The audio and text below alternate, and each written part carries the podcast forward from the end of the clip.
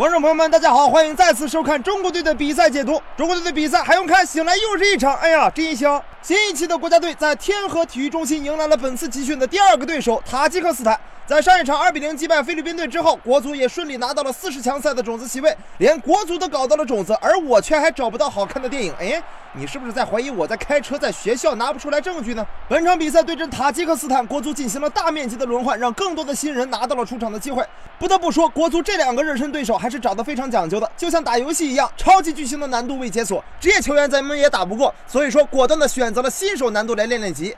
刚刚开始九分钟，国足就把场上的塔吉克斯坦的 NPC 给虐了。中国队中场长传到禁区，杨旭头球摆渡，无锡大门被封堵，随后给插上的王刚横传，杨旭门前包抄破门，中国队一比零领先。国足开局就把主线任务给完成了。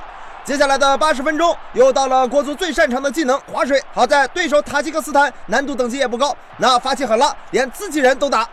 埃加舍夫禁区内晃开了角度打门，痛击己方队友，还被边裁判罚为越位。不愧是名字里带“鸡”的球队，踢球都像蔡徐坤。说他们胖，他们还真喘。七十分钟，塔吉克斯坦球员无脑回传，张玉宁半路截胡，随后埋头加速，只可惜小张加速技能还不成熟。最后打门的时候，对方已经滑铲而来，国足再次错失了一次好机会。